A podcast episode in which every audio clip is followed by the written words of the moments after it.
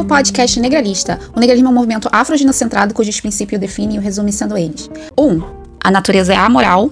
2. A tecnologia é a caneta que escreve a história. 3. O negralismo é um movimento inalienavelmente afrogenocentrado. 4. A epistemologia negralista tem compromisso com a honestidade intelectual, por isso ela não é maniqueísta. 5. O negralismo é inexoravelmente ambientalista. Essa é só mais uma das nossas mídias de comunicação e transferência de conhecimento e todos são bem-vindos para nos ouvir e aprender a valorizar e apoiar as mulheres negras.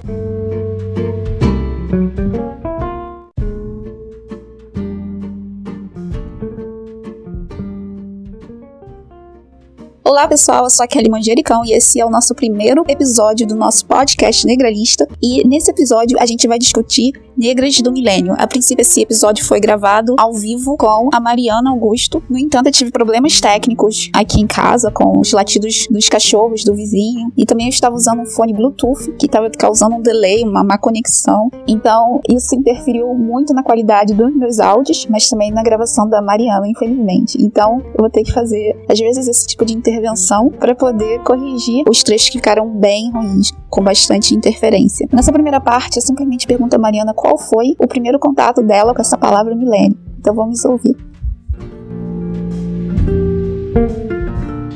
É, tipo assim, eu tenho duas experiências sobre a questão do milênio, né? Entre a palavra milênio em inglês e a palavra milênio em português. Porque, por exemplo, uhum. o primeiro contato com a palavra em inglês, milênio, é, foi num filme de 2012. É, o nome do filme era Milênio, Os Homens que Não Amavam as Mulheres. E eu lembro que eu era muito nova. é um livro, que é um livro, né? É um livro? É um livro. Ah. É uma trilogia. O livro, o livro é grossíssimo. É tipo Guerra dos Tronos muito grosso o livro e são é uma trilogia. Eu não sabia que era um livro, não. Tô sabendo agora.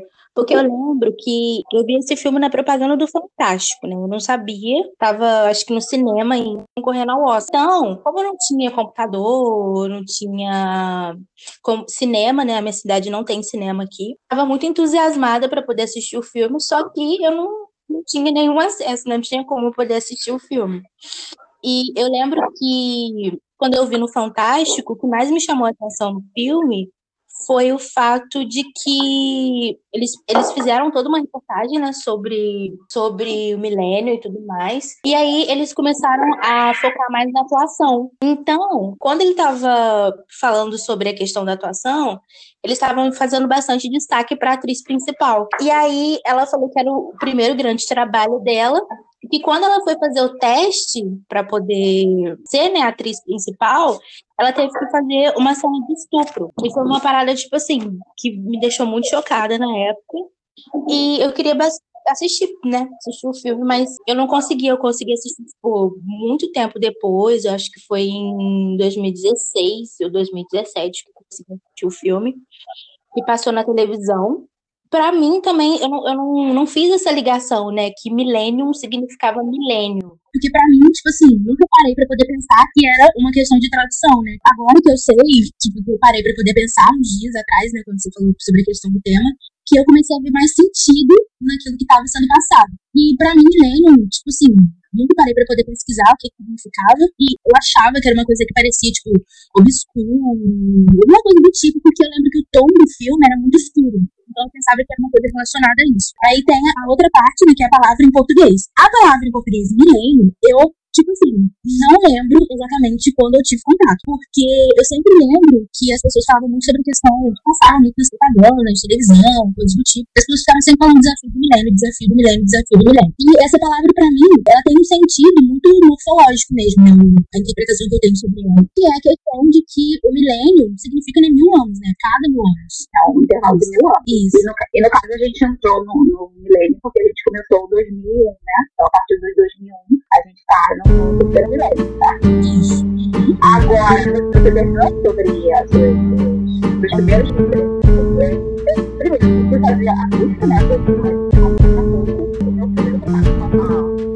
Uau, eu fiquei de colocar aqui a, no nosso podcast a definição de milênio formal e aí eu recorri à Wikipédia. Só que o áudio não ficou muito bom para entender e também ficou longo. Então eu vou refazer aqui a parte do, da minha gravação com a Mariana e vou ler aqui para vocês a, a definição formal. Na Wikipédia você vai encontrar o termo geração Y quando você busca a geração do milênio, geração milênio, e ela diz aqui que pode ser chamada também de geração da internet ou milênicos, e o conceito da sociologia para o povo nascido no início da década de 80 até 1995, mas alguns autores estendem até os primeiros cinco anos de 2000. Do, dos anos 2000. Que, e depois disso, essa geração Y vai ser sucedida pela geração Z. E ambas são a geração milênio, né? A Y e o início da Z. Meu filho, por exemplo, nasceu em 2001, ele seria também da, da geração milênio, segundo alguns autores, e eu também, porque eu nasci na década de 1980. Só que há um, um adendo da Wikipedia dizendo que se a pessoa cresceu no campo, a natureza da renda da família e da cidade estão relacionadas a um histórico de trabalhos braçais tradicionais, rurais ou tradicionais manufatureiras, esses indivíduos não vão ser considerados da geração milênio. E a Wikipedia ainda diz, ela faz uma comparação entre as gerações X e Y. Ela diz que a, é, na primeira geração, a X, a quantidade de elementos lúdicos, de brinquedos, artefatos, eletrodomésticos ou qualquer nível de produto na cadeia social é muito menor do que da geração Y, da geração de milênio. Mas, em contrapartida, esses objetos são mais duradouros e predispostos à manutenção ao invés do descarte e atualização. Então, a Wikipedia ela traz aqui um dos grandes problemas da geração milênio, que é essa cultura do descarte e da atualização dos bens materiais deles, que vai justamente causar, como eu falei com a Mariana, quando a gente estava gravando o podcast, vai, vai causar o quê? Vai causar esse acúmulo de lixos e de é, materiais não recicláveis no meio ambiente, causando os problemas ambientais que os próprios milênios hoje reclamam. Aí destaca que como a cultura da geração milênio foi influenciada por essa dinâmica da manutenção e reciclagem econômica, cabeçadas por potências como o Japão e tigres asiáticos e Estados Unidos, onde o ciclo econômico de reciclagem e descarte passaram a fazer parte do circuito econômico de produção local. Então, mostrando aí que a cadeia produtiva vai forçar um determinado estilo de vida para essa geração. Essa geração, o estilo de vida dela, a personalidade dela vai ser fruto dessa cadeia industrial e também mostra também como ela é influenciada pela tecnologia. Diz que a geração Y foi dessa forma super exposta a um novo nível de informação, afastada dos trabalhos braçais e sobrecarregada de prêmios e facilidades materiais em troca de pouco ou nenhum esforço físico. Cresceram vivendo em ação, estimulados por atividade, fazendo tarefas múltiplas, acostumados a conseguir o que querem sem esforços ou prazos consideráveis não se sujeitam às tarefas subalternas do início de carreira e querem salários ambiciosos desde cedo. A Wikipédia destaca que a geração milênio em 2012 representava cerca de 20% da população global, quando a gente considera a geração Y, e para eles a internet é uma necessidade essencial. A Wikipédia ainda destaca que é uma geração nascida na época de pós-utopias e modificações de visões políticas e existenciais e que cresceu em meio a um crescente individualismo e extremada competição.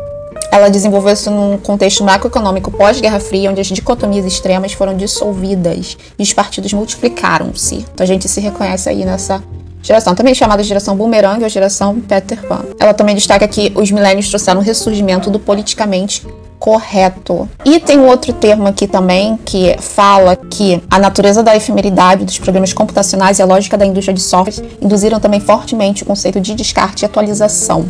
Aí mostrar a tecnologia com a formação das culturas do, do indivíduo, né? Porque no negralismo a gente destaca muito a tecnologia como uma caneta que escreve história. A mulher negra deve se atentar a isso. Até falei com a Mariana que é, por estar inserida nessa geração, isso explica a epistemologia do negralismo. E eu gostei também que a Wikipédia usou o termo ambiente volátil, onde a gente assiste a queda de diversas profissões e a relativização de outras, a lógica do trabalho até então conhecida das profissões e carreiras adquirindo um novo significado e grau de comprometimento. E assim eu finalizo essa parte da busca por uma definição formal sobre a geração milênio. Mariana, você escolheu trazer. O que você acha que impacta mais essa geração? E qual foi? Eu acho né, que isso é uma questão muito, muito, muito complicada, né? Porque a gente tem vários e vários desafios em relação a isso. Então, Sim. o que eu achei, assim, o que mais expressa em relação à minha opinião é a questão do é, meio ambiente, né? Porque tudo está muito direta ou indiretamente ligado a essa questão. Porque quando a gente está falando da, da exploração do meio ambiente, a gente está falando que sem ele não tem vida, né? Se a gente destrói o meio ambiente, é, a gente a vida humana é impossível, né? Então, eu acho que essa questão está muito bem lá no fundo do iceberg, né? Porque essa exploração dentro do sistema capitalista, né, a exploração do meio ambiente, ela está diretamente ligada com várias questões, né? Que está ligada com o genocídio dos povos indígenas, com o genocídio negro, que está ligado com a pobreza, com a extrema pobreza, né? A questão do êxodo rural. Então, para mim, exploração do meio ambiente, ela está muito ligada, né? Desde o processo da colonização até o processo da, da, da, agropecuária, que ela tem uma ligação muito direta com a questão do racismo, com as desigualdades sociais e tudo mais. Entendi. Eu já até esperava por isso, francamente, né? Ter falado do meio ambiente. Eu lembro que a gente divergiu eu falei que achava que era mais a questão do emprego, de arrumar emprego, de ter seu próprio sustento, mas acho que ao, ao, conforme eu fui lendo o Wikipedia assim, e pensando no porquê você escolheu o meio ambiente, eu acho que eu tendi a concordar com você também. Não sei se você teve também esse impacto, mas eu acho que eu vou trazer também essa, continuar com essa, com essa minha posição, porque assim nós dois podemos falar de tópicos diferentes. Eu acho que, a princípio, eu acho que a questão do emprego, que tá, passa muito a geração do milênio, Hoje em dia, é uma geração que veio é, com a automação. No período de automação, eu lembro que os, os adultos, quando era criança, estavam perdendo o emprego para as máquinas, as indústrias. Então, a indústria foi assimilando, foi reduzindo a demanda de empregados, foi tornando as pessoas descartáveis. Né? Muitas pessoas deixaram de existir e muitas pessoas ficaram na rua. Eu vivi isso na infância afetou os sonhos de muitas pessoas e nós já crescemos sabendo isso, que nossa, as nossas profissões podem ser descartáveis, nós podemos ser substituídos por robôs e nós já ficamos preocupados em ser úteis ao mercado de trabalho. Então, nem, às vezes a gente nem quer ter espaço para criticar o mercado de trabalho, nós estamos tão desesperados, nós queremos ter emprego.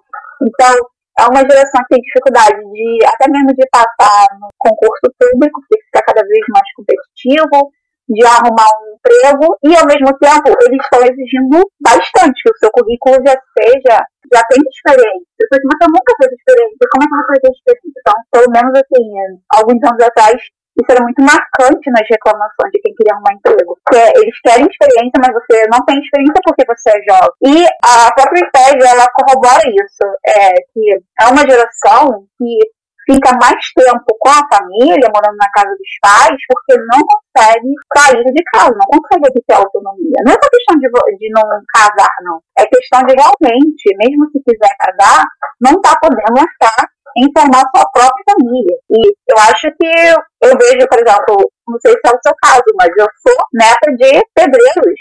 E os meus avós, pedreiros imigrantes, é, pedreiros, uma parte é nordestina e a outra família é capixaba. Apesar de serem pedreiros e as mulheres não trabalharem fora, eles conseguiam manter uma família de 10, 10 filhos, entende? Pedreiro mantendo, mantendo uma família de 10 filhos, com casa própria. E hoje em dia, muita gente não paga aluguel, né?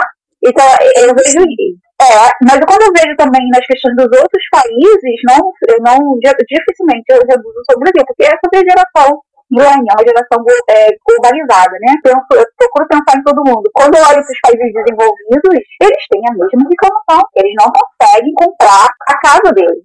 Eles não conseguem sair do aluguel. E quando você vai olhar em séries, referentes hollywoodianas, você vê isso. Você, vê naquela série Friends, três amigas dividindo um apartamento em frente mais três amigos homens dividir um apartamento, não é assim?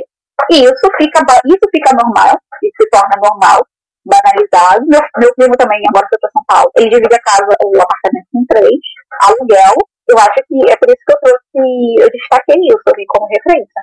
Mas pensar a questão ambiental, eu acho que isso é uma coisa mais da geração Z, francamente, agora, dessa que está nascendo agora. Sim, não sei, talvez seja também que pode ser. Pode tem não de que a gente está falando sobre a geração canguru, né? Que é uma geração que fica mais em casa, né? Porque a gente agora tem um período da, da galera de, de 25 até 34 anos que elas ficam mais em casa mesmo. Né? Elas preferem morar com os pais, né?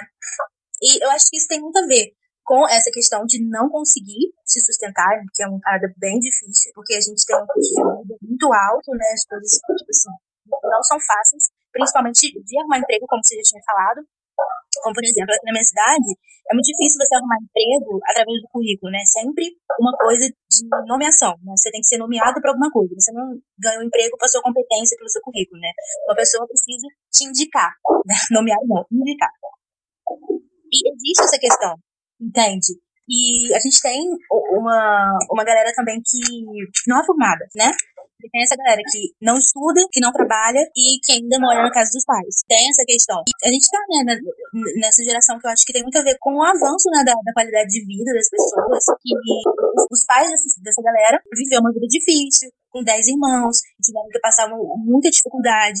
Então, quando tem filho, quer dar melhor pro filho. Normalmente, ele vai ter menos filho que os pais. Você está dizendo que a Wikipédia, a Wikipédia não deixou de tocar nesse ponto. Interessante. Pode prosseguir. É, e tipo assim, os pais vão ter menos filhos, né, que os pais tiveram, e vão dar uma, uma qualidade de vida bem melhor. E obviamente você vai ficar mais acomodado. Não tô falando que essa geração é mais acomodada. De certa forma, sim, mas não nesse sentido, porque existem vários nuances que, que englobam essa questão. Mas eu acho que a gente está numa geração canguru real. A gente tem uma dificuldade não só de emprego, mas também de educação, né? De formação para essa galera. E eu acho que é isso. Achei interessante você ter citado esse adjetivo acomodado, né? Que a gente ouve muito. E no negralismo eu falo que a gente tem sempre. Assim, eu não quero dar respostas prontas no negralismo. Eu não quero escrever uma bíblia né, sobre o que pensar, como é, exatamente o que pensar, o que agir. Por isso que eu trago que a gente precisa racionalizar tudo, tudo. A gente precisa usar nossa massa cinzenta bastante e problematizar, né? Pra as pessoas, as gerações anteriores chamam a geração dos milênicos de acomodados. E a gente precisa pensar, por que, que eles têm essa visão, primeiramente? Acomodados em relação a quem? Será mesmo que é o acomodado? Aí a gente tem que lançar o materialismo histórico, né? A gente tem que fazer toda uma, uma revisão sobre a história com as fontes que a gente tem para tentar entender a perspectiva dos nossos pais. Eu acho que os nossos pais, a maioria, viveu no período da Guerra Fria. É, eu, por exemplo, eu sou mãe. Meu filho não teve uma mãe que viveu no período da Guerra Fria, não mais, né?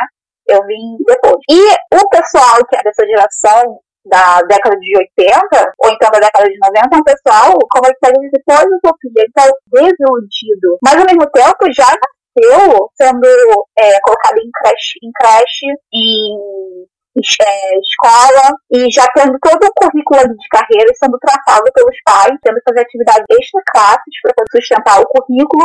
É um pessoal que abandonou bem mais tarde a escola, então, será mesmo que esse pessoal é acomodado? Me parece que, na verdade, eles cresceram com menos tempo até. E talvez, ali como você tinha mais liberdade de tratamento, porque pelo menos tinha seus pais te dando as coisas, parece que talvez ali mesmo, a própria criança da década de 90, ela refletiu, por que, eu não estou podendo brincar? Onde vai levar isso? Eu vou trabalhar, mas meus pais falam para trabalhar, mas onde? Aonde isso vai me levar? E por quê? Né? Então, é uma geração que cresceu após a ditadura podendo pensar e que e também com, a, com acesso ali à, à TV, né? A TV não tão, tão censurada, não tão censurada, uns já cresceram, nasceram com computadores, puderam pensar e acho que a partir desse pensamento vem essa, essa reação natural, né? É, Trabalhar pra quê? Pra quem? E minha vida? O que seria a minha vida? Sim, é porque a gente tem aquela frase, se você não serve se você não serve para servir, você não serve para viver. A gente tem como se fosse uma transição, né, realmente, do trabalho braçal para o trabalho intelectual. Né, porque a gente tem, de certa forma, uma valorização muito grande do trabalho intelectual, porque você tá, tem que sempre pensar e tudo mais, e você não cansa o seu corpo físico. Né? E aí eu acho que as pessoas da outra geração, né, da geração anterior, vai olhar essa galera, tipo assim, ah, não quer trabalhar, né? Não vai pegar, vai poder varrer um chão, poder, poder conseguir as coisas, né? Porque a gente tem é, essa questão que você tinha falado, né? Trabalhar para quem, né? Para quê? Quando você vai sempre pensando, você vai problematizando é, todas essas questões, você percebe, né, que, tipo assim, como é que você vai trabalhar, igual que você tinha falado, aonde eu vou trabalhar. Como a gente tem essa questão de que esse tem uma exigência muito maior né, em relação à questão do currículo, exatamente isso. Tipo, você tem que fazer vários cursos, você tem que fazer, você tem que fazer várias é, questões extracurriculares para você conseguir ter esse bom currículo, para você conseguir emprego. E quando você chega, você tem que ver a questão da competitividade. Então, tipo assim, é, uma questão muito complicada, né? Porque você sai da faculdade e, tipo assim, o que, que você vai fazer, sabe? É uma, uma geração também que, de certa forma, é, tá, tá sendo mais formada é, na faculdade e tudo mais. Então existe essa dificuldade, sabe? É, da, da, inserção dentro do, da, do mercado de trabalho, né? Como você vai fazer isso? É exatamente aquilo que você tinha falado. Sim, e com a democratização do acesso à informação e do ensino, a gente também passa a questionar as vitórias das, outras, das lutas anteriores. A gente teve o êxodo rural, aí a gente se pergunta de que valeu o êxodo rural? Como é que é viver na cidade urbana? Boa, boa parte da população no planeta está vivendo no meio urbano, mas isso traz consequências. Mas muito se lutou para chegar até a área urbana. A gente tem até o termo êxodo rural. Aí a gente discute também as vitórias do feminismo. A gente discute, a gente até que discute a república, porque é saudosista da monarquia. Você vê gente jovem trazendo isso em questão. Você fica assim, gente, como? Então, muitas coisas a gente acaba até discutindo, porque a gente fica tentando resolver os problemas que a gente tem olhando como se fosse culpa das gerações passadas. Eles estão em alguma coisa que eles fizeram lá atrás. Então, a gente tem que racionalizar bastante, só que racionaliza as coisas tendo dados informações, bastante até as bandeiras que a gente vai defender. Eu, a gente fez um sumário, eu e a Mariana. Esse sumário aqui veio depois da nossa, das nossas primeiras, que a gente achava de, de desafio mais urgente para os milênios. A gente veio o sumário no sumário já tem meio ambiente, custo de vida e emprego, que é o, número 1 e número 2 número 3. E aqui no sumário, depois de custo de vida e emprego, que é o que é, eu e a Mariana já falamos, e o meio ambiente eu botei no primeiro, é, vem relacionamentos. Então, a gente vai tentar explorar um pouquinho cada um desses, dessas demandas do, dessa, dessa geração milênio. E vamos tentar, Mariana, vamos tentar levar isso para como um produto para a mulher negra nas nossas discussões e conclusões, né? Então aí, como você pode dizer, depois de emprego vem relacionamento. O que, que você tem a dizer da mulher negra, milênio, sobre a questão de relacionamento? A gente não pode mais pensar na época da Angela Day ou da Conceição Evaristo, mas a gente tem que pensar na nossa geração, relacionamento para a mulher negra. Como é que você acha? Para a mulher negra, eu acho que ainda é complexo, né? ainda é complicado. Sempre foi. Né? Então, assim, você falou, ainda é complexo. Em relação ao quê? Como é que era antes, para você usar aqui ainda? Eu acho que é em relação a várias questões. Eu vou falar da, da minha questão, né, em relação a isso. Em relação uhum. à amizade, é uma parada muito difícil também. Em relação a relacionamento afetivo, também é difícil. Então, ainda. É. O ainda processo. É tudo ainda. Ok. Porque as coisas não são tá fáceis, tá né? Tudo aquilo gira em torno é, da questão racial. Então, é óbvio que dentro dessa geração, a gente vai fazer né, uma análise sobre essa questão. Então, eu acho que assim, quanto mais consciente racialmente você é, mais sozinho você fica. Porque assim, né, quando você faz uma análise racial completa e você vê racismo em tudo, você acaba ficando uma pessoa muito chata. Pelo menos eu sinto isso em relação a mim, eu não sei vocês. Mas tudo, todas as minhas relações são extremamente racializadas, né? Todas as minhas amizades, relacionamentos afetivos, então, isso para mim é uma questão complicada. Eu tenho poucos amigos, né, obviamente, e eu acho que isso também cai muito naquilo que a gente não vai conseguir escapar disso, né, mas a gente fala da questão do, do Bauman, né, que ele fala sobre a questão da liquidez, né, das relações. E é uma coisa que eu penso muito, que os meus contatos atualmente são contatos mais virtuais, né, porque acontece? É, é muito difícil, como, como eu falei, você se relacionar afetivamente ou relacionar amigavelmente com pessoas que não têm uma consciência racial. Então tudo fica muito chato, né? Tipo, tudo fica muito sem graça. Porque às vezes, não que você vai ficar, vai ser uma pessoa que vai estar sempre discutindo questões sociais, não necessariamente, mas existem coisas e noções que acontecem na sua vida que às vezes você quer compartilhar com um amigo e coisas do tipo, e não acontece, você vai, vai fazer, vai, ou melhor, você vai ficar desgastada, né? Você vai ter um relacionamento com as outras pessoas sempre é, de uma forma desgastante, porque normalmente é, os relacionamentos são abusivos, né? Ou às vezes você percebe que esse relacionamento é abusivo e você se afasta, ou às vezes você percebe que o relacionamento é abusivo e você continua nesse relacionamento porque você sente medo de ficar sozinha, né? Porque afinal a gente ainda tá numa sociedade que fala que a mulher ela não pode estar tá sozinha e coisas do tipo, né? A gente tem uma sociedade que é opressora em relação a essa questão.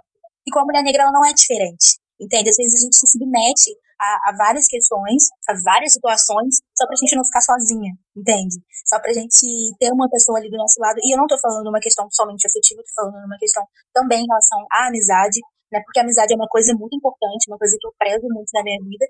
E a maioria das pessoas, por exemplo, é, pessoalmente eu tenho, sei lá, um ou dois ou três amigos que às vezes eu converso pessoalmente demais, até porque eu sou uma pessoa que tem preguiça social, né? Eu sou uma pessoa antissocial, eu não sou uma pessoa que fica postando coisa, eu não sou uma pessoa que sai pra festa coisas do tipo, porque eu não gosto. Isso é uma coisa da minha personalidade, mas eu tenho mais amigos virtuais do que amigos é, presencialmente, né? Que eu me relaciono presencialmente. Então, eu acho que isso é uma questão, né? Isso é uma coisa que precisa ser falada, né? E eu acho que é isso. E é um desafio. É. Essa parte de relacionamento, ela é uma parte muito abrangente, ao mesmo tempo muito profunda. A gente vai ter aqui a questão do gênero, a mulher negra, ela tem o gênero feminino ali, é, moldando ela e limitando ela também.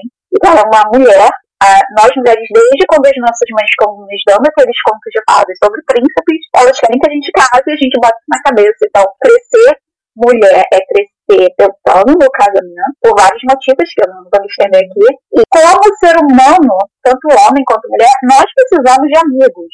E, então, assim, essa parte do relacionamento é muito abrangente e acho que a própria ouvinte do outro lado, ela tem muito a pensar sobre, sobre isso. Mas é sempre bom também a gente esse papel, olhar pela história, para ver como que era antes das outras gerações. E a Mariana, como ela disse, ela disse ainda.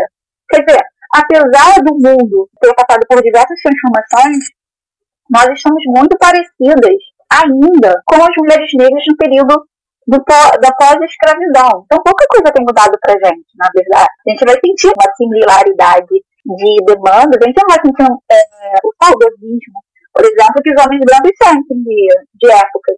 Eles falam muito, né? Que bom era um tal, um tal tempo. E a gente não, a gente muitas vezes a gente tende de pegar uma máquina do tempo e voltar para aquele tempo, eh, sendo mulheres negras, né? Então, essa, essa parte do relacionamento, porque o que, eu, o que eu acho que eu traduzi aqui é que a, a solidão persiste, a angústia persiste, a ansiedade persiste e até as doenças mentais as, as físicas também são causadas pela falta de relacionamentos saudáveis, mas as doenças mentais elas persistem e são bem agravantes na, na, no caso das mulheres negras. Né? A gente vai ter mulheres negras dependentes, a gente, é, é, elas não são grupo que a gente vai ter aquele grupo que a gente vai ler e vai entender. Por que, que você, apesar de ter um cérebro, você tá com essa pessoa que ela claramente é muito abusiva, ela te bate, mas ela persiste ali, a gente vai, gente, essa pessoa é um ser humano, porque ela age de uma maneira muito irracional.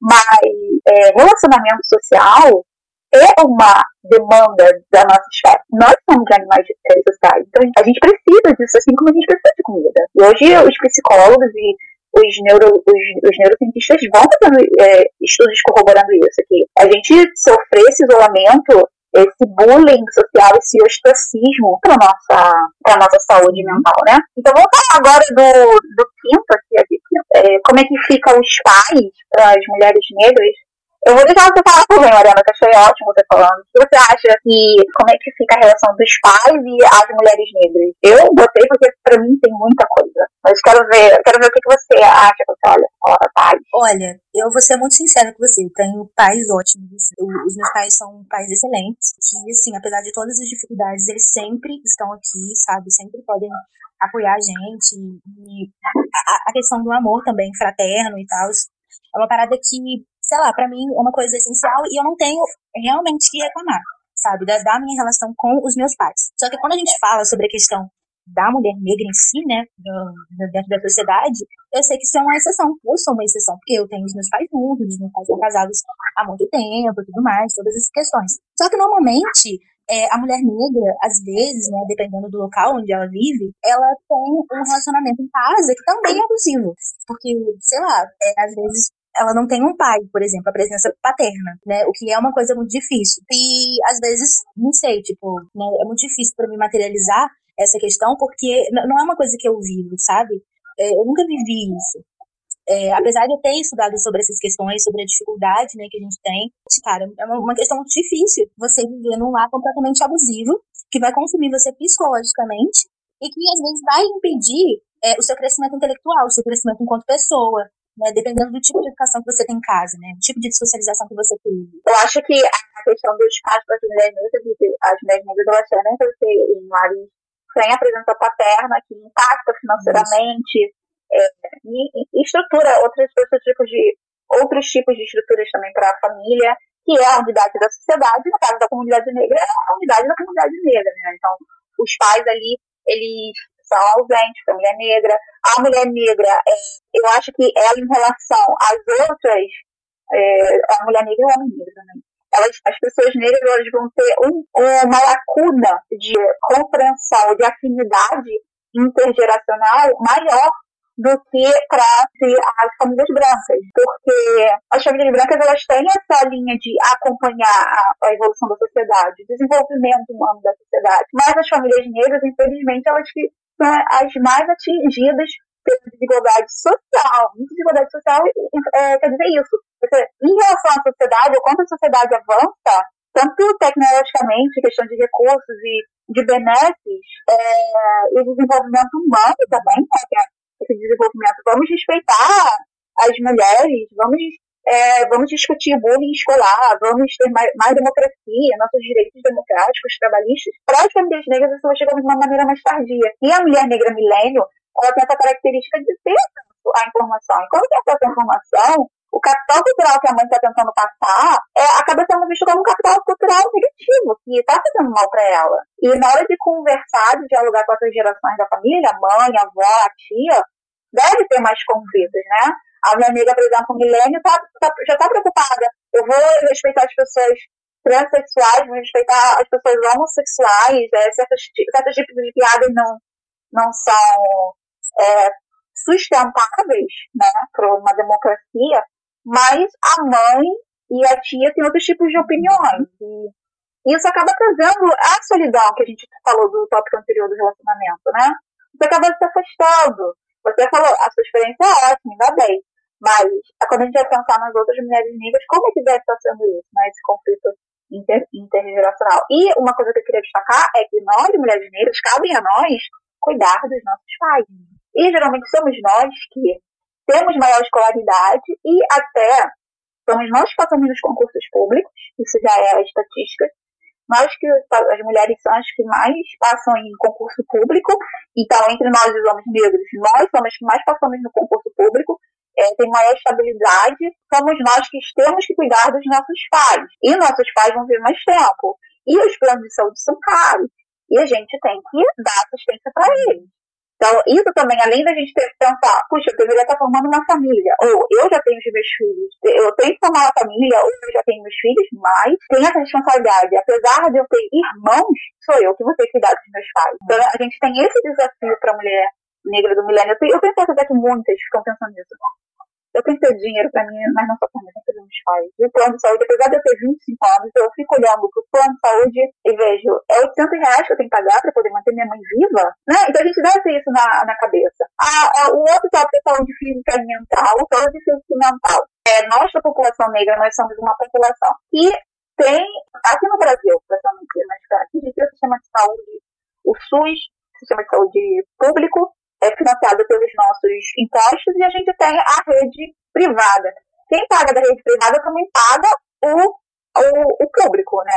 Então, quando você não consegue usar o público, mas tem que pagar a privada, ah, depois do, a gente teve esse, essa, essa coisa de querer ter um modelo democrático, a gente se espelhou na Europa, então a gente teve aquela coisa da social-democracia. Então, a gente queria, ah, que a gente ia ser que uma Finlândia, uma uma Noruega, então, vai ter o SUS. Ótimo. Então, eu acho que muita gente ali lutou para ter o SUS. Mas o SUS, por falta de recursos, boicote né, da, da coisa pública, que boicote essa sabotagem, a população negra ela tem que ser atendida pelo SUS porque ela não pode pagar o privado. E aqueles que veem que o SUS não está dando conta, correm para o privado. O que, acontece? O privado é caríssimo. E uhum. nós, mulheres negras, nós vamos crescendo, diferente da, da, da, branca, por exemplo, pensando, eu vou, qualquer coisa que eu tiver, eu vou no ginecologista, só marcar e ir lá. Nós somos muito dependentes do SUS. E por ser, sermos dependentes do SUS, a gente está acostumados a termos morosidade na consulta, que vai nos desestimulando. A gente também tem uma falta de informação sobre muita coisa relativa à nossa saúde. Nós não temos é, uma cultura de dermatologia para cuidar dos nossos problemas dermatológicos e outras especialidades médicas nem se fala. Nós também sofremos com a questão da obesidade, que isso é uma coisa que tem a ver tanto com o que a gente tem disponível no mercado, uma questão econômica, com o que a gente pode pagar, mas também tem a ver com a saúde mental, que vai retroalimentar essa nossa necessidade, carboidratos, né, que vai, vai nos engordar. Então, a gente vai ter ali é, toda uma saúde física comprometida, enquanto as pessoas estão discutindo justamente como sair desse círculo vicioso, né, de você fomentar doenças na sua juventude, então seja, seja pelos vícios de drogas, álcool, cigarro, é, como carboidratos, e depois você ter que ficar pagando plano de saúde caro e ter que ficar, ficar lidando com cirurgias e quimioterapias bem sofisticados, né? E nós, mulheres negras, será que a gente já, já começou essa discussão? Será que nesse aspecto, todas nós já somos milênios, nessa, nesse aspecto de discutir a saúde física, planejar, preocupar com o nosso físico, eu acho que não, porque a gente ainda está preocupado ali com as primeiras, primeiras demandas que a gente falou, custo de vida, emprego, e depois disso relacionamento. Uhum. E aí tem a questão mental. O que, que você tem para dizer sobre a saúde mental da mulher negra? O que, que você observa? Eu acho que a saúde da mulher negra é muito difícil e muito exaustiva, né? A sua sanidade mental é dentro de não, estatisticamente, quem quiser comprovar pode olhar lá os estudos das estatísticas que vai corroborar o que você está dizendo. A mulher negra é mais nada, pode prosseguir. É, exatamente. É, é muito difícil a gente manter, né? Tipo, a gente tem um desgaste psicológico que é muito grande, é um desgaste que acontece nas, na infância, né? E isso perpassa toda a nossa vida, né? Porque a gente fala que o racismo, ele afeta na gente, né? Quando, igual a, uma parada, acho que é Tiamar que fala sobre isso, quando o racismo não mata a gente na bala, mata a gente no psicológico, né? Mata a gente mentalmente. E eu acho que isso é uma questão, não só machismo, não só racismo, mas como machismo também, né? Então, por exemplo, né, essa relação que a gente tem com os nossos pais, com uh, os nossos relacionamentos afetivos e de amizades, e isso é muito difícil, né? Como a gente vê que isso é uma questão pra gente, porque é uma parada que a gente tá sempre se sentindo sozinha, né? É, obviamente isso vai ser uma sobrecarga mental dependendo também do meio familiar que você enfrenta. Né? Por exemplo, uma mulher negra que a gente viu, né, estatisticamente, acho que foi o IBGE, não lembro qual portal, que, que falou sobre isso, de que o, em 10 anos a taxa de violência contra a mulher, né, aumentou, a mulher negra aumentou em 54%, enquanto a mulher branca diminuiu em 9%. Pode ser uma questão de registro. Então isso também é muito importante. Fazer esse o, a, a historicidade do registro é muito importante. Vocês podem continuar. Pode. Então, é, Exatamente. Então, eu acho que isso existe uma questão de impacto em relação a isso, né? Na, na saúde mental da mulher, porque da mulher negra, né, especificamente. Porque a gente tem uma sobrecarga do racismo, a gente tem uma sobrecarga do machismo, é, a gente às vezes vem de lá, como eu falei, a gente vem de lá, de lares problemáticos, Perfeito. e a gente vai crescendo sempre é, nessas dificuldades Sim. problemáticas, entende? A gente tem o problema com os pais, depois a gente tem o problema com os nossos relacionamentos, é, escola, e depois é, e depois a gente tem. É, a gente depois tem dificuldade em relação aos nossos próprios filhos, né? Dependendo de, de como a gente vai lidar com essa situação. E existe também é, os problemas, né? Esse problema da gente, do emprego, né? Um dos problemas primários. É, essa questão que você tinha falado sobre é, a nutrição, né? Que a gente. A questão alimentícia também é uma coisa que está diretamente ligada com a questão mental. Sim. E isso é uma parada. Muito importante esse tópico. Muito importante. Esse tópico da saúde física e mental é muito importante. Eles muitas vezes estão correlacionados, às vezes essa alimentação e a qualidade da nossa alimentação enquanto mulher negra. A gente vai comer o quê? A gente vai comer é, arroz refinado, açúcar refinado, é, carne seca, os miúdos processados com nitrito e nitrato. Eu sou da área de alimentos, então eu estou bem familiarizada com isso. É, com vários aditivos ali carcinogênicos e também tá, a nossa saúde mental, que vai é, comprometer a nossa microbiota, e hoje a gente está vendo que tem tudo dentro do relacionamento. A falta de acesso também. Por exemplo, na minha família tem pessoas que estão dando Coca-Cola para crianças, para criança de seis meses, assim, é bizarro. Mas é isso que é, é nossa, mas isso é normal. Quando eu tento dizer não, é a minha família, gente. É a favela, entendeu? É muito naturalizado, tipo, e minha família nem é a pior. Então, assim, é esse o nicho social que a gente vive. A gente vive num nicho social de descapitalização cultural. Então a gente não tem mais a cultura. E nós precisamos da cultura. Nós, somos, nós não temos muito enchente, nós somos super dependentes da cultura, porque os sistemas vão mudando. Então, se a gente habita todo o planeta, o que a gente precisa de cultura para sobreviver a cada tipo de habitat. E nós, mulheres negras, nós vamos ter uma descapitalização cultural, tanto da parte do racismo, que quer sabotar a gente, tanto a, o racismo afeta nossa autoestima, né? Quanto por parte também do capitalismo e do, do machismo. É, as mulheres negras são as que mais morrem no feminicídio e as que mais sofrem, sofrem violência e elas naturalizam a violência que elas sofrem. E eu sou mulher negra, tem basicamente ela tem até uma gratidão de pelo menos não estar sozinha, pelo menos ter aquele homem, seja mesmo que se ela for apenas meramente a amante dele, mas pelo menos ela tem aquele homem. Então, assim, são várias discussões dentro desse tópico. Eu acho importante a gente também saber quais, de, quais são as doenças mentais que a gente tem, nomear, a gente até depois a gente procurar também, Mariana. A gente tem transtorno de ansiedade. Então, assim, é bom você buscar se passar a buscar o que é transtorno de ansiedade para esses sintomas e poder tratar isso. A gente tem bipolaridade, a, gente tem mania, a gente, a gente tem narcisismo também. Só que nós somos vítimas da sociedade, que a gente não vai desenvolver é, transtorno narcisista, a gente, a gente pode desenvolver sim, porque o narcisismo ele vem de também vem de contextos onde seus pais são abusivos, então fique ligado nisso. Você teve pais abusivos, controladores, você pode se tornar um narcisista e isso vai afetar a sua relação. Você vai ser uma pessoa sozinha no final.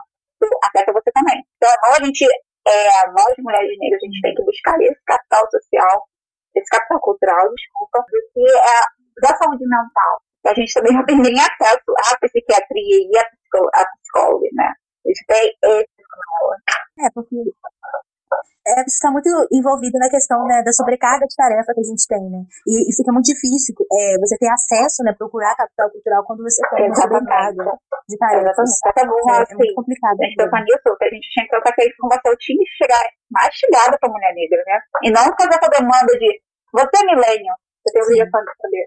Não, a gente tem que. É, tipo, é muito, é muito difícil, tipo, chegar lá, e eu não tô falando nem numa questão, sei lá, de financeira, né? Mas chegar lá de uma forma consciente, né, num grau de, de, estimular né, suas capacidades intelectuais dentro de um ambiente que te suga, sabe, que suga fisicamente, que suga energeticamente, é muito difícil, entende? É muito complicado você conseguir é, esse desenvolvimento de consciência dentro desse Exatamente. Eu tô amando complexo. os desdobramentos que a gente está fazendo aqui nesse podcast, já que a gente tem mais umas outras partes, eu vou pedir então, Mariana, que a gente faça um break, uma, um intervalo agora, né, por questões técnicas, e depois a gente volta no apresentar o que a gente tem no intervalo, justamente para ouvinte não desistir da gente. A gente vai falar ainda de pandemias, de iminência de guerras, que é uma questão milênio, posição política, que nós somos forçados a ter, e a gente fica perdida, né, é, com tanta, tantos conflitos de informação, Educação e capital cultural, que a gente ainda não falou e é muito importante. E depois liquidez e tecnologia. Então, acho, acho bom a gente fazer um intervalo agora. Eu e a Mariana por motivos técnicos e a gente volta com esse só, tá bom? A gente está de volta, pessoal, do nosso break. Foi mais longo agora, mas vocês nem perceberam. Sim, que é bom. Eu e a Mariana, gente estava aqui conversando no off e eu achei muito interessante uma coisa que a Mariana disse. E tomar liberdade de reproduzir. Mariana não é nada comprometedor. achei, achei muito interessante. Eu vou colocar aqui para tocar na minha TV. Então, deixa eu tocar aqui. É muito complicado, né? Combater o obscurantismo dentro da comunidade negra, né, periférica, é uma questão muito complicada. Combater o obscurantismo dentro da comunidade negra, né, periférica, é uma, questão muito complicada. Isso foi com o gancho que a gente estava falando da, dos pais, né? Das, dos conflitos intergeracionais. Achei legal o nosso podcast. Ok, então a gente agora vai falar das pandemias, né? Aí depois a gente vai falar de guerras. É, pandemias, porque eu acho que justamente porque a gente está fazendo um podcast, acho que esse podcast veio porque eu estou vivendo uma pandemia. Eu sou uma pessoa que não tem muito tempo de fazer as coisas, não estou conseguindo nem mover aquele canal lá do, do negralismo, nunca consegui, na verdade. É, eu sou escritora, tenho meus livros aqui parados, então várias coisas, estou fazendo mestrado, mas a conseguir, nessa pandemia, consegui organizar minha casa, várias coisas, e a gente tá com esse podcast, olha isso. Mas a gente falar, nós milênios, acho que a gente pode juntar os dois, pandemia, uhum. milênios, eles, eles têm essa eles têm esse aviso que foi sumariamente ignorado é, de, das questões ambientais, aquecimento global, é, também da carência de recursos, a falta de recursos tem a ver com o meio ambiente. Tá? Tanto a falta de recurso quanto a poluição, e os problemas oriundos é, do mau manejo dos recursos está dentro da questão do meio ambiente. E as gerações anteriores, elas foram avisadas. Então, hoje a gente não tem uma Baía Guanabara cristalina e a criança aquilo a normalidade, é a normalização do absurdo. É, quando uhum. eu vou para países, quando eu viajo, eu vejo assim, é, eu vejo finalmente, eu sou carioca, eu moro no Rio, então lido muito com a poluição no meu dia a dia. Bom destacar, né? Que as outras pessoas podem não saber do que eu tô falando. Mas eu cresci uhum. com a Baía, a Baía de Guanabara, eu cresci com o natural, a natureza sendo uma coisa podre, esgoto, esgoto a céu aberto. E a gente naturaliza isso enquanto carioca e enquanto paulista também, lá com aquele Rio de Tietê. Mas quando eu vou para outros lugares, é, rios são cristalinos, límpidos e você pode beber água. Eu, por exemplo, agora eu moro perto, eu moro na Mata Atlântica, não moro perto, eu moro dentro da Mata Atlântica, tem cachoeira. A minha água não é da, da companhia de água do, do esgoto do rio. É a água da cachoeira. Eu não filtro a minha água. E essa é a realidade. Eu até coloquei no livro um, uma Malika. A Malika tem uma parte que ela é doida para beber a água do rio lá do, dos Monsantos, da, do onde os Monsantos. Ela sonha de beber água, porque dizem que o gosto é melhor. Então, assim, era assim antes. Você entende que nossos avós pegaram aquilo que hoje é nosso sonho? Uhum. Mas eu acho que justamente a abundância de recursos fizeram eles terem essa negligência pelos recursos naturais, né? Pela abundância. É, pelo, pelo que a ciência estava prevendo que ia vir de calamidade e de problemas. E nós estamos vivendo isso. E a pandemia, uma coisa dela, na verdade, o que eles convergem é dizer que a pandemia é uma questão ambiental. O que, que você. O que, Mariana, me diz você, você tem 22 anos. Você estava também esperando uma pandemia? Pandemia não, não epidemia, que epidemia você já viveu. A dengue é uma epidemia.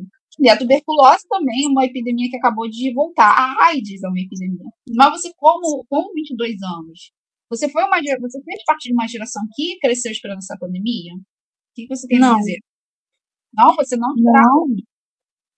Não. Nem assim, 2012. Que, eu, de não, você não esperava? Não, não mesmo, tipo, não real.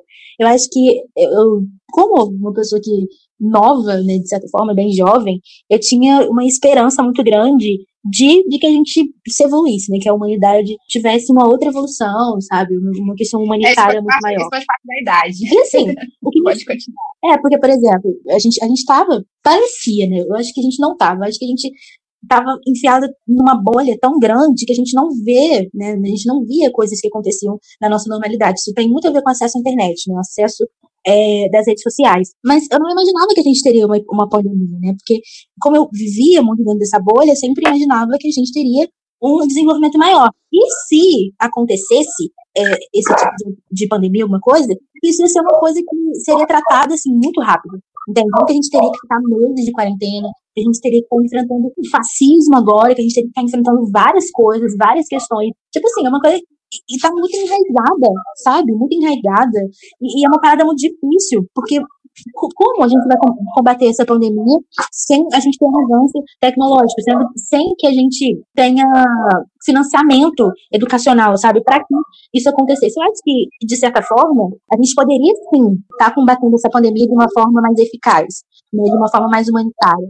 Mas existe uma questão de é, uma vontade política, né? A gente escancara muito como que o capitalismo funciona, né? Tipo, né, tá matando velhinho, então vou fazer o quê, né? Vamos deixar morrer mesmo. E é uma parada muito complicada muito estranha, porque você viver é, esses acontecimentos históricos, né? Porque a gente sempre olhava para trás, a gente sempre pensava, tipo, eu lembro de uma forma bem viva, né? De que quando a gente estava, quando eu estava no, no ensino médio, eu estudava história, estudava determinados períodos e eu ficava, gente, como que as pessoas pensavam dessa forma? Como que as pessoas conseguiam lidar com essa forma, tipo, com, com essa questão? Como as pessoas conseguiam lidar com a questão da varíola, sabe, da cólera, como, como, sabe? E agora você vê, quando você tá ali, no epicentro dessa pandemia, você fica desesperado, tipo assim, você não sabe como lidar em relação a isso, né? Porque você de certa forma, você tá impotente. Tipo, como é que, que, você vai fazer? Como é que você vai agir em relação a isso? Não tem como, é muito difícil. Entende? A gente deveria ter é, pensado isso, porque é igual que eu tinha falado, né? lutar contra o obscurantismo dentro da comunidade negra é muito difícil, e lutar contra o obscurantismo dentro de uma pandemia é uma parada, tipo assim, absurda, é absurdamente difícil. Sabe? Sim, eu acho que quando, quando a gente vai avaliar, eu sempre vou avaliar a população negra, eu sempre penso assim, porque eu fico frustrada, mas eu sempre olho para classe média, branca. E eu vejo que eles estão tão no nível assim que eu não tô aceitando, tá medíocre. Então eu fico aliviada com a comunidade negra. E a verdade, quando eu fizer a revalidação, eu vejo que nós estamos melhores, francamente. Nós estamos sim. Porque tem muita coisa. Inclusive essa coisa que falou, humanidade. Mas a questão da, da pandemia, eu não vou dizer que é uma coisa da minha geração. Porque a gente está falando de geração, né? A gente não está falando de nós. Mas eu, Kelly, meu filho cresceu. Se você conversar com ele, ele já estava esperando por uma pandemia. E eu espero que ele esteja esperando também, porque já falei com ele, mais desastres nucleares. Ele também está esperando por uma terceira guerra mundial. Então ele cresceu com esse, esse pensamento pessimista. Mas eu tenho uma base cultural diferente, ou divergente, é, também para a população brasileira, não só por uma questão de ser mulher negra, não. Eu tenho uma linha de, de cultura diferente, diferente da população negra essa parte de desastre nuclear, por exemplo, eu faço mestrado em engenharia nuclear. Então, é uma parte que eu me interesso muito. Uhum. E eu passo isso para o meu filho. É, é, muito improvável a gente não ter, nas próximas duas décadas, improvável da gente não ter um desastre nuclear. A gente tem que ter, é a matemática que está dizendo. E a pandemia é uma coisa assim que, para mim, era certo ter pandemia. Eu acho que muita gente fora do Brasil está esperando uma pandemia. Eu vejo as pessoas usando o Bill Gates, a palestra do Bill Gates no TEDx como uma prova de que ele está por trás disso, mas não é essa perspectiva que eu tenho. E como que eu estava lá no TEDx falando aquilo, ele estava escrito no meu livro, é, e no meu livro de ficção científica, a humanidade é dizimada por um vírus. E como eu estou esperando guerra também, a gente está esperando, tem uma parcela que está esperando a Terceira Guerra Mundial. Como a gente está esperando, na verdade, eu acho que a Terceira, foi a, a Terceira Guerra Mundial foi a Guerra Fria, né? Mas a gente está esperando uma próxima guerra. As guerras biológicas é meio que um, um destino se eu for pensar teoria dos jogos, é o destino mais lógico que tem a guerra biológica. Porque ela é uma guerra limpa. Você não destrói, você não causa explosões, você não mata, você não destrói o meio ambiente, você só destrói os inimigos, que são os seres humanos. Então, assim, guerra é, com armas biológicas e até alguns tipos de. algumas denominações terroristas estão usando armas biológicas, por que não potências usar isso? Então, tudo isso estava dentro da discussão. Não estou lançando nenhuma conspiração sobre o coronavírus aqui, não. É, não estou fazendo isso. Sobre a questão das armas biológicas, e eu não estou lançando uma teoria da conspiração sobre o coronavírus, não estou fazendo isso. Mas eu já passava isso para o Rodrigo e escrevi um livro sobre isso e estava esperando, eu estou esperando a próxima guerra, porque quando a gente pensa em escassez de recursos ambientais, é, aumento do desemprego devido à automatização das indústrias, a gente pensa em intensificação dos conflitos, a gente pensa no aumento da imigração do, dos países, da, de uma população dos países de terceiro mundo que foram explorados, tanto pelo, principalmente pelos, pelo Império Americano, mas também pelas colônias, é, pelas potências europeias, né? É, a gente pensa naquela, naquela, na intensificação de conflitos e a gente tem hoje, por exemplo, guerra a guerra econômica entre China e os Estados Unidos, a gente tem essa intensificação de. e a globalização, claro. A gente pensa assim numa, numa guerra mundial, numa próxima guerra mundial. É, você vai ver isso principalmente na internet e você vê também é, em livros já muita previsão sobre guerra, sobre uma próxima guerra. A gente fica esperando. É preocupante o nível de tecnologia. Tanto que no Negralismo eu falo sobre poderio bélico. A tecnologia ela intensifica o poderio bélico. Tanto que a guerra, ela tem sido, as guerras têm sido uma grande, ela basicamente é a cliente que vai exigir o desenvolvimento tecnológico. Assim como a gente está vendo a pandemia e está tendo essa pressão sobre desenvolvimento científico para uma vacina e uma, um antídoto, né, antiviral. E a guerra é a mesma coisa, né? Ela tem, é conhecida como aquela que vai forçar os cientistas e engenheiros a criarem uma nova tecnologia. Só que o nosso tipo de tecnologia hoje, eu acho que a Guerra Fria, Mariana, deixa eu, eu sou, eu sou ruim em história, eu sou ruim em humanos, mas eu vim de uma escola muito boa, e é, é federal. E a minha professora, quando eu acordava, ela estava dormindo, eu acordava, olhava o quadro, ela estava falando ah, da ditadura, ela era muito enfática da ditadura, ela olhava para mim e falava assim, eu quero pelo menos que você entenda o que foi a ditadura, tá? Esse é o meu papel aqui. E ela falava também da Guerra Fria. Professores, a Guerra Fria, ela foi a guerra que veio antes, ela foi mundial. E você vê que ela não é chamada de Terceira Guerra Mundial. Essa é a característica da Guerra Fria. Você não perceber que tá rolando a guerra. E você só vai saber que tá rolando a guerra quando os historiadores acordados puderem publicar sobre ela. Então, a gente está esperando sim uma guerra. E é por isso que eu coloquei como tópico. A gente está esperando guerra, porque por causa da carência de recursos, por causa dos problemas ambientais, por causa da intensificação dos conflitos de eh, competição de mercado entre as grandes potências e outros motivos. A gente pode ver que a gente está esperando uma guerra para a geração Millennium através dos filmes também. A gente teve muito filme apocalíptico e esse apocalipse com certeza não tem a ver com o apocalipse da Bíblia, mas sim com o apocalipse do colapso. Inclusive, até a gente tem esse termo colapso do, da civilização capitalista. Gente é uma coisa muito prevista pelos sociólogos e cientistas políticos. Então, eis-me aqui fazendo mais uma intervenção por causa de problemas técnicos. E nesse trecho eu destaquei a importância da mulher negra do milênio ter posições políticas em meio a toda essa onda de movimentos políticos, movimentos sociais. Então, a mulher negra ela se vê com essa necessidade de tomar uma posição política clara, levantar bandeiras, saber quem apoiar, o que apoiar, o que não apoiar, como se autopreservar também. Então, eu perguntei a Mariana como é que foi a imersão dela já que ela cresceu nessa. Quando ela era adolescente, ela cresceu nesse boom de movimentos sociais na internet. Como é que foi a imersão dela nesse processo de politização? Infelizmente, eu não vou poder colocar a resposta da Mariana, que foi muito mais rica, muito menos superficial, muito mais interessante do que o meu resumo, por causa dos cachorros do vizinho, do vizinho estavam latindo muito e atrapalharam o áudio da Mariana. Mas um resumo, num resumo muito superficial, a Mariana ela relatou que ela começou reproduzindo muitos discursos reacionários, mas quando ela chegou na internet, ela se deparou com esses movimentos sociais.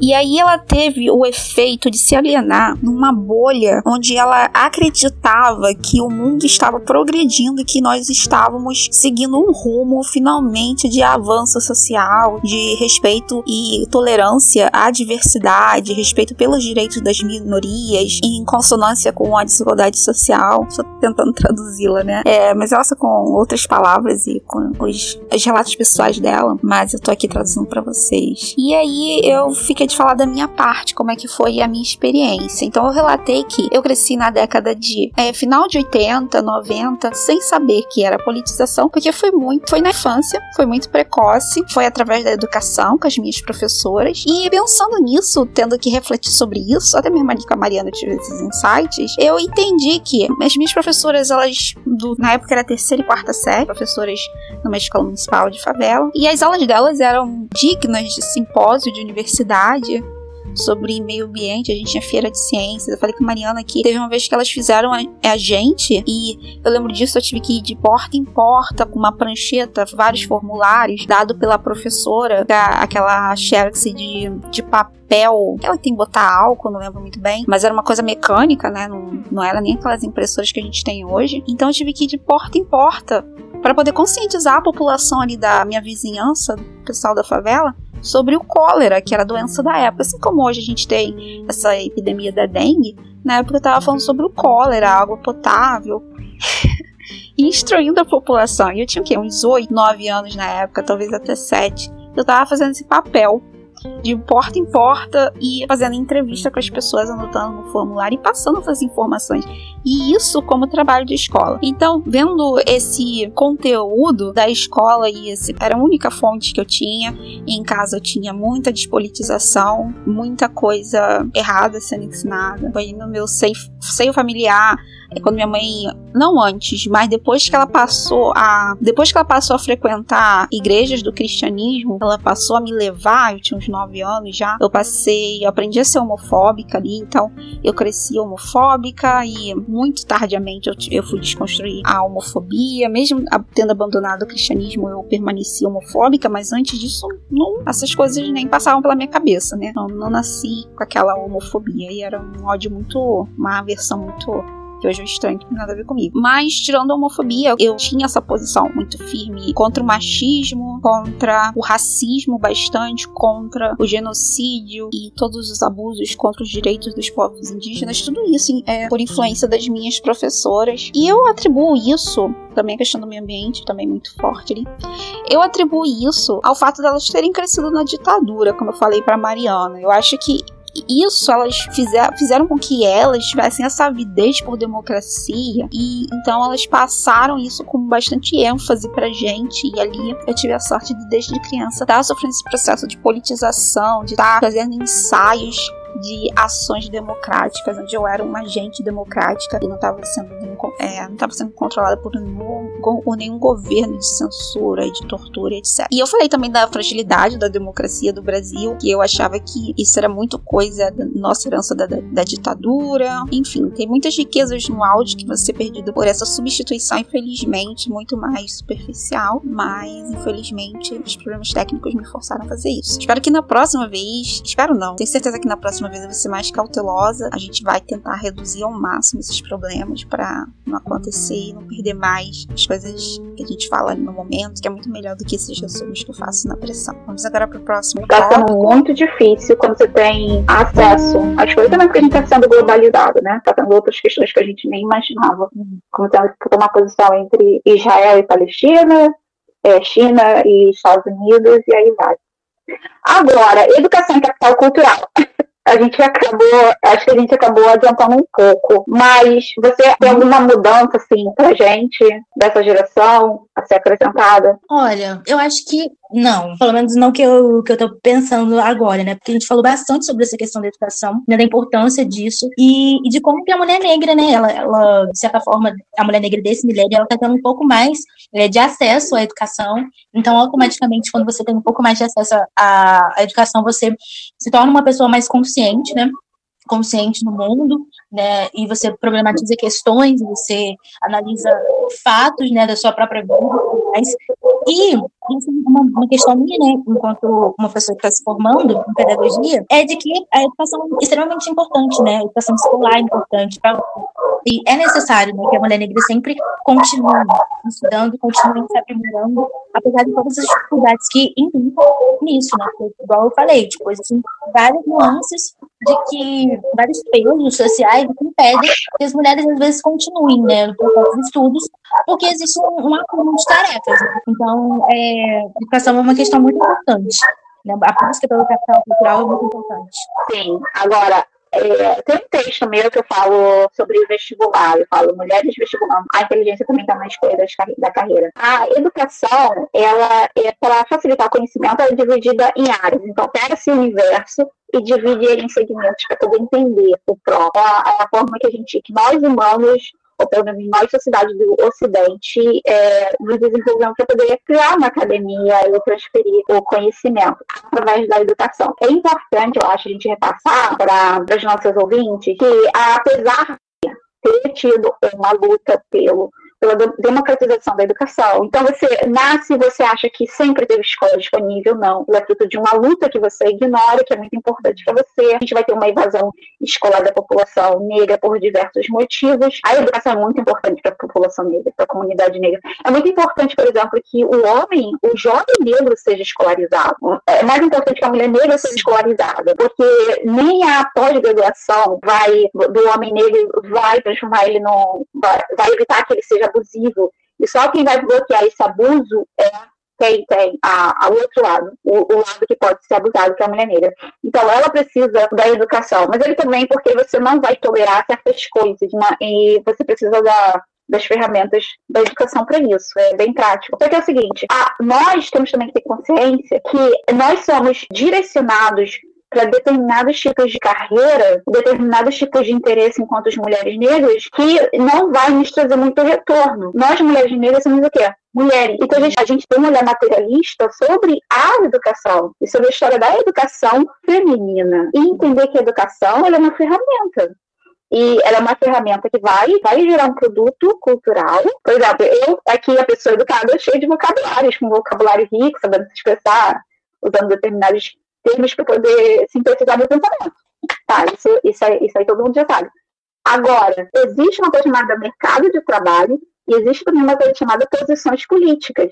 Que você, qual a posição política ali que está permitindo que você seja um agente de, é, transformador no, na sociedade. A sociedade, ela não é dessa forma que a gente imagina, que é muito vendida pra gente, é, faça o que você quer e você vai ser feliz. Não, porque às vezes você escolhe o que você quer fazer é e o mercado só você vai passar fome é, não só passar fome, passar necessidades na questão da vestimenta, na questão da casa, na questão de poder pagar o plano de saúde e na questão também da, da forma é, como os seus clientes ou as pessoas que você, que para quem você está suprindo os serviços, vão te tratar. Então, a questão de que todos os trabalhos e todas as profissões têm o mesmo valor, na praxis, não é verdade. E isso afeta a mulher negra. Então, por mais que determinado, por exemplo, a enfermeira, a enfermeira tem muita importância na sociedade.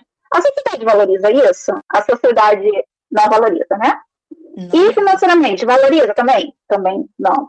Então, assim, o que, que isso vai significar para você na sua vida no final? Agora, será que nós, mulheres negras, a gente tem que racionalizar isso? A gente alcançou a democratização do ensino. A gente alcançou até a criação do acesso ao ensino superior. Agora, será que a gente está alcançando, através disso, o capital financeiro e o capital social, através dessa ampliação? E por que não?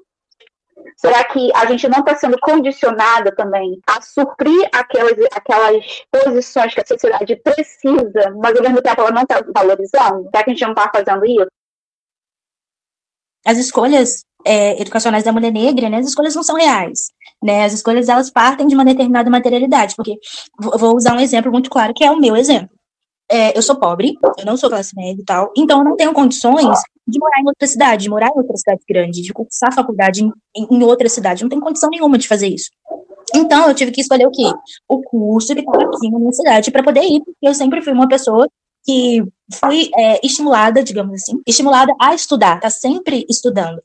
E como eu não queria parar no ensino médio, eu entrei na faculdade e como eu sou uma pessoa que, de certa forma, é, sou dedicada, de certa forma, aos estudos, eu comecei a estudar com um desenvolvimento em relação a isso.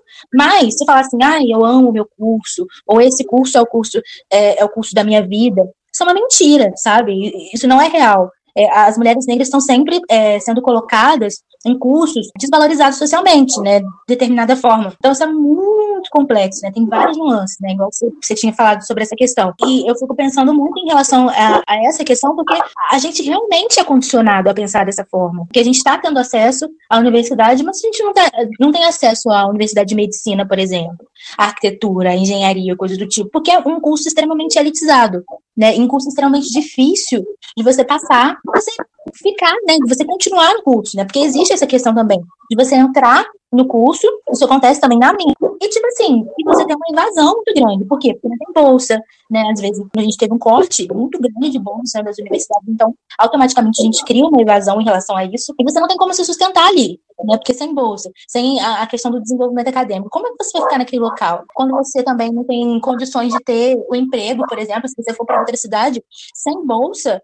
é impossível, porque você não vai ter o amparo familiar que, por exemplo, uma mulher branca, um homem branco vão ter, tipo, de outra família, né, de um familiar seu, ir lá e bancar até que você consiga se estabilizar naquele local, entende? Então, isso é, é uma questão bem complexa. Isso, a gente, então, resumindo, a gente vê que a mulher negra ela tem que fazer adaptações para poder ter no meio acadêmico, né, adaptações e também ela vai fazer o papel de preencher essas lacunas de posições, de suprir serviços que a sociedade precisa, mas não valoriza no final. Ao mesmo tempo, existe aqui um teto ideológico que vai ajudar, que vai favorecer que a mulher negra se distancie das posições de poder, porque ela nem consegue se imaginar como é, fazendo parte daquelas posições de poder, de ser uma juíza, de ser uma presidente, de ser uma senadora, de ser uma apresentadora de TV, ou de ser médica e qualquer outra coisa, justamente por causa da falta de representatividade. Aí que o negralismo vai vir também criticando é, essa epistemologia da, da classe média e branca, e até masculina também, que homogeneiza as opressões e os, os, discursos e as demandas. E as nossas especificidades não são abordadas e no final não tem transformação para gente. Porque se não tem transformação para gente, não vai ter transformação. E é por isso que as coisas estão colapsando. Porque enquanto existirmos, enquanto todas as posições de escravas da base, o sistema não vai mudar. A mudança do sistema depende intimamente da, da mulher sair, da mulher negra sair dessa base. Né? É só assim que vai haver transformação. E isso é o negralismo, né? Então a gente precisa do capital cultural, mas a gente precisa assim, entender que existem capitais culturais. E você, como milênio, você tem que fazer, através do racionalismo mesmo, você tem que filtro do que você vai precisar ali. Você ama francês? Não é hora de aprender francês. Estão precisando aprender é, inglês. Não é fácil que você ama ou que você gosta. É fácil que vai te trazer mais retorno. As coisas têm que estar indo para a planilha agora, Excel. As coisas têm que estar indo para a planilha de custos, para ter os seus retornos, né? Você vai usar os recursos de tempo, a sua juventude, mas tem que trazer um retorno. Então, tudo isso a gente tem que ver hoje em dia, como mulheres negras de milênio, acumuladoras de capital cultural e, de, é, de frutos dos, dos, dos movimentos sociais anteriores. A gente tem que valorizar isso. Sobre a liquidez, a Mariana ela citou um Bauman, que é um autor, acho que ele é da Polônia, se não me engano. Ele faleceu, acho que em 2016 ou 2015 ou 2014. é, não lembro muito bem. E ele foi muito citado justamente pela, por ter lançado uma série de livros assim práticos, a liquidez do amor, a liquidez, até mesmo uns termos assim mais populares.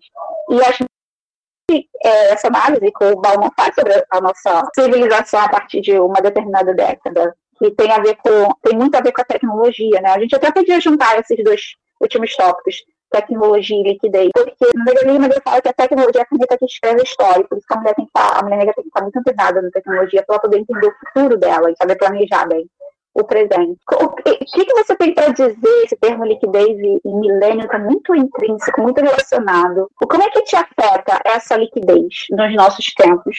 Eu tenho certeza que você percebe ela, também eu preciso perguntar se você percebe. É muito óbvio, né? É, eu acho que as coisas acontecem de forma muito rápida, né? E isso é muito estranho para mim, porque eu sou uma pessoa muito lenta, muito lenta. E tipo assim, é, as amizades acontecem de uma forma rápida e acabam de uma forma rápida e tudo tá acontecendo é, as notícias, tipo assim, é uma parada muito doida porque são várias coisas, vários estímulos ao mesmo tempo, sabe? Todo santo dia a gente tem uma coisa diferente, a gente tem uma deterioração é, de determinada área, sabe? A gente olha para a política e vê que está acontecendo várias coisas, depois a gente olha o noticiário tem várias coisas. Cara, tipo, é uma parada muito bizarra, né? Muito bizarra, porque é uma parada que adoece, né? A gente normalmente também, né? É, Traz ansiedade. Essa coisa é muito rápida. Uhum. A gente fica muito ansioso em relação a isso. Né? E a, a, é uma sociedade, é um, uma galera que vai ficar ansiosa, não tem como não ficar ansioso, né? Porque a gente faz.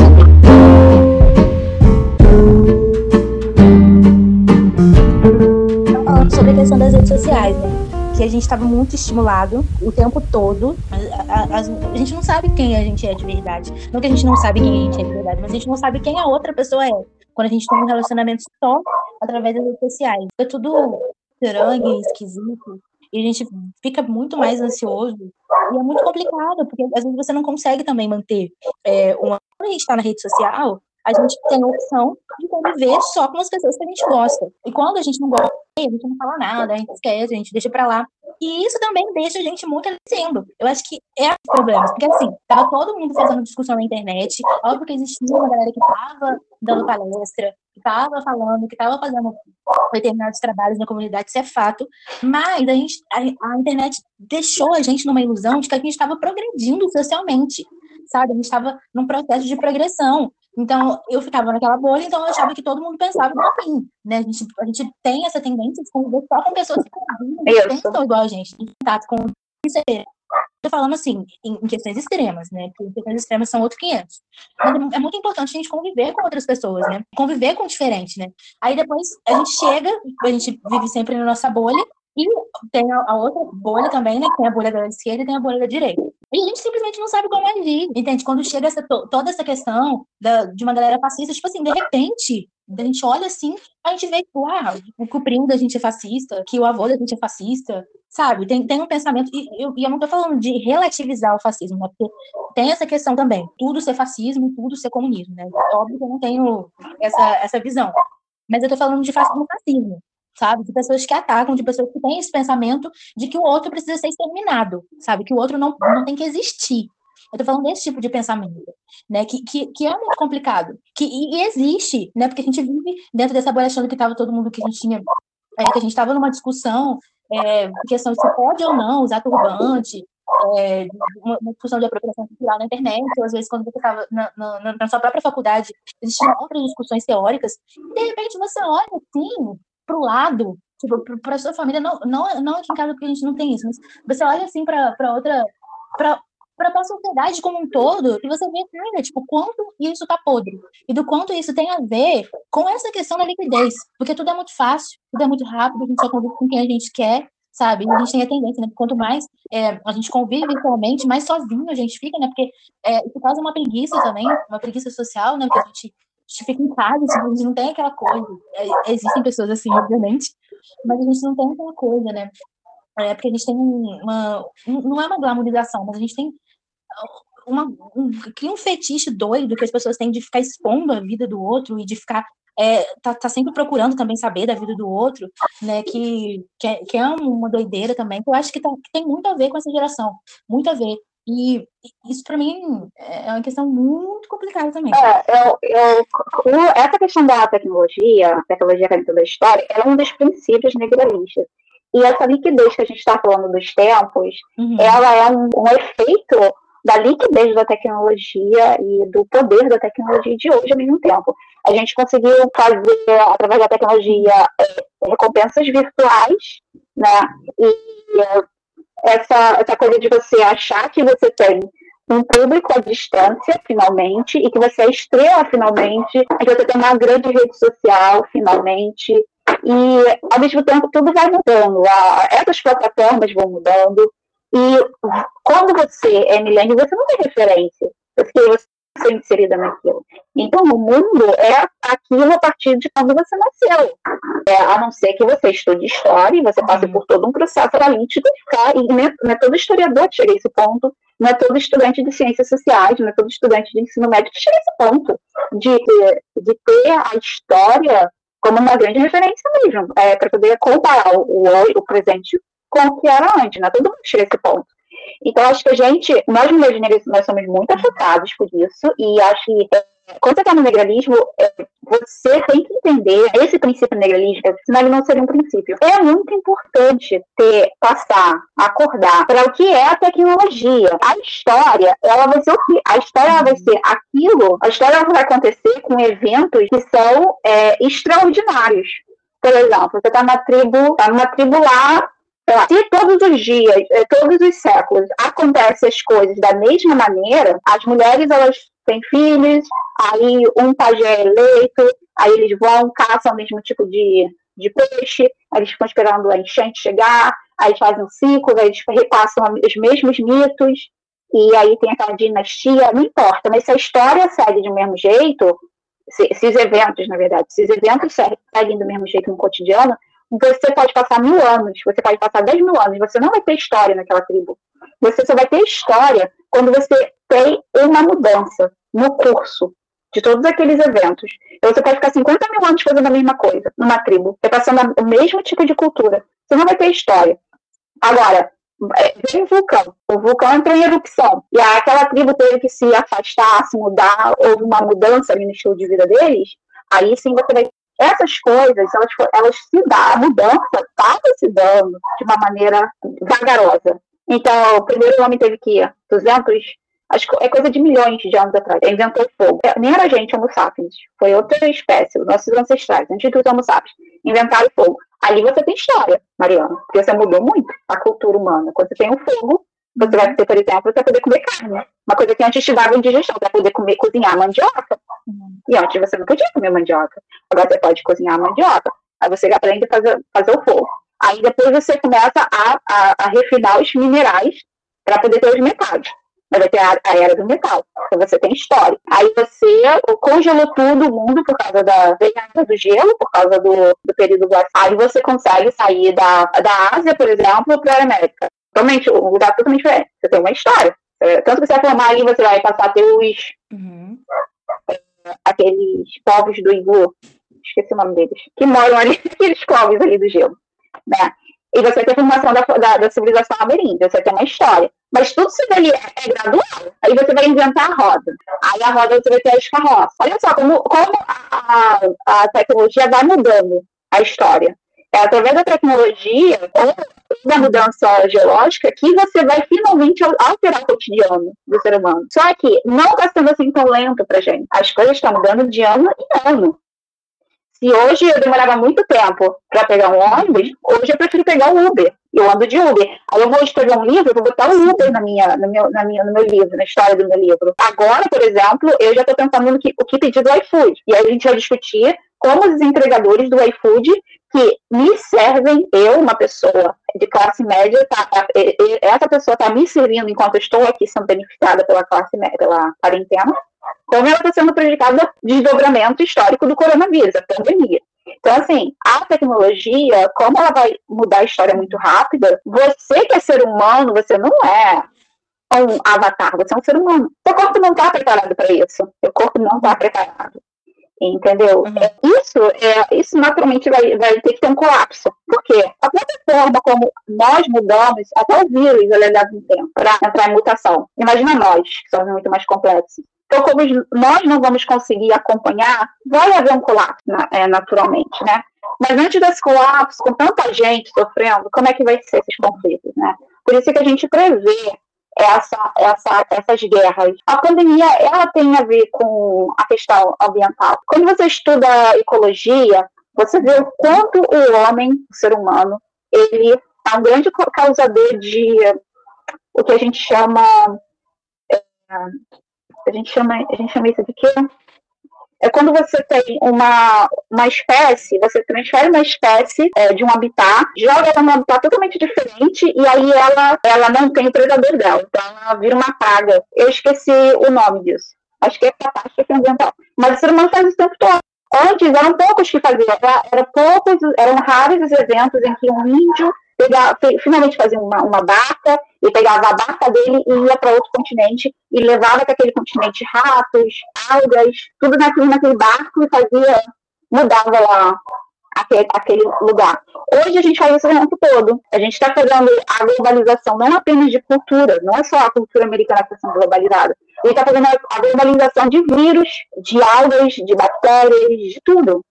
Então, como não ter pandemia? Como não ter pandemia? A gente teve pandemia, uhum. a última pandemia que a gente teve foi a, a gripe espanhola, mas é muito difícil não ter pandemia quando a gente tem esse, esse ritmo frenético de, de agentes em trânsito, transitando de um país para o outro. Sim, é muito mais fácil, né? Uhum, é, é tipo, é, vai, vai, vai acontecer de uma forma orgânica, né?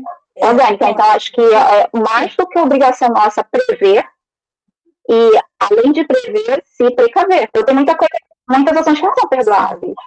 É porque, não, até porque nós, as mulheres negras, somos as mais prejudicadas nessa pandemia. Porque as pessoas negras são as que mais morrem, né? Que está acontecendo nos Estados Unidos, que está acontecendo no Brasil. Então, assim, né, é complicado. Então, é complicado e a uhum. gente tem que, nós como mulheres negras, nós temos que saber lidar com tudo isso. Tem, temos que ser pessimistas é, no sentido de esperar o pior, entendeu? E ao mesmo tempo ser tão pessimista a ponto de ficar ansiosos. Então é um desafio, é só desafio que a gente tem, sabe? É, não é fácil chegar a esse ponto de falar uhum. de pandemia iminente e de guerra iminente, de desastre nuclear iminente e manter essa calma que eu tô. Isso é um processo, isso é um processo. Para muitas meninas, isso vai acabar com o dia delas, elas vão ter pesadelos, né? Então, mas, ao mesmo tempo, nós temos que ser pragmáticas. É, eu preciso sobreviver, você precisa sobreviver. Entendeu? É, também porque é isso que a comunidade de mulheres Sim. negras depende, de mulheres negras fortes e resistentes.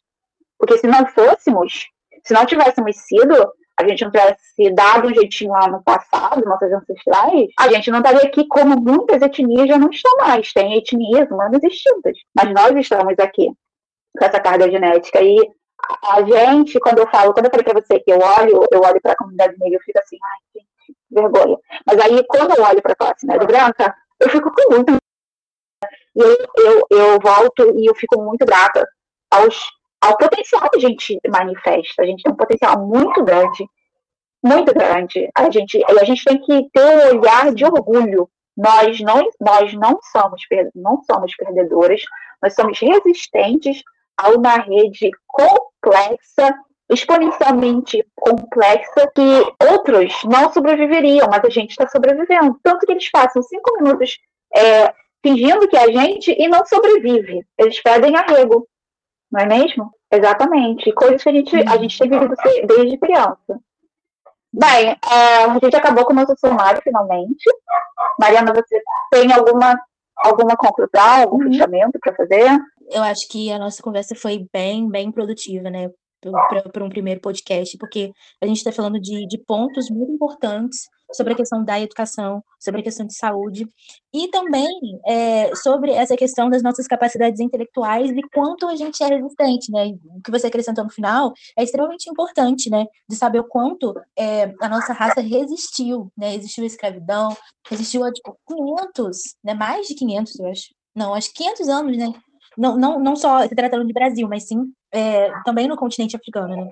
Então a gente resistiu muito, né? Muito, muito, muito. E é muito importante a gente olhar pra gente realmente com orgulho em relação a isso, porque é uma parada, assim, muito sinistra. E é isso que você falou, a gente precisa se manter de pé, a gente precisa continuar, porque é, a, a, comunidade negra realmente precisa da gente, de certa forma, né? E, e quando a gente olha mulheres negras que estão se, se esforçando é, para poder sair né, dessa, uh, desse ciclo, desse ciclo opressivo, né? A gente está sempre tentando, procurando capital cultural. Quanto isso é complicado, né? Sendo uma mulher negra, isso, isso, é extremamente importante. Então, tipo assim, quando você chega lá, né, a gente, a gente realmente tem que fazer esse esforço a gente conseguir manutenção né, pra gente troca. Esforço e troca. A outra é mulher é negra é, um investimento. Isso, a gente tem a gente, é, é muito importante isso também. A gente tem, tem que ter solidariedade com outras mulheres. Isso, a gente não está sozinha, é uma questão de tática, porque uhum. todos nós somos codependentes. O capital social só vai ser construído, e a gente precisa do capital social, só vai ser construído quando as mulheres negras se emancipando e podendo criar essa rede de uhum. representatividade que vai emancipar as outras e outras e todo mundo vai sair no lucro. A nossa emancipação Sim, é benéfico para todo mundo, inclusive o meio ambiente. Então, a gente fica por aqui, uhum. finalmente. Eu achei que não foi muito longo. É, é só uma semana, então dá para ouvir durante três dias, quatro dias, relaxado. Os tópicos foram sumarizados, né? Dá pra gente separar em sessão. Você vê que tá entrando em outra sessão. Agora é tarde demais pra isso. Mas eu acho que foi legal o tempo. Semana que vem a gente vai falar de capital cultural. Então a gente vai, vai tentar explorar mais essa parte que é muito importante, quase. E eu vou combinar com a Mariana para a gente falar de diversos segmentos do, do, capital cultural que a gente precisa, inclusive a psicologia, psiquiatria faz parte também. Há muita coisa para falar. Então, eu espero que você, que você ouvinte, é, siga né, nosso canal e continue acompanhando o que a gente tem aí para trazer de novidades. Mariana, alguma coisa a dizer? Então tá, então a gente fica aqui por aqui não, não. e até a próxima.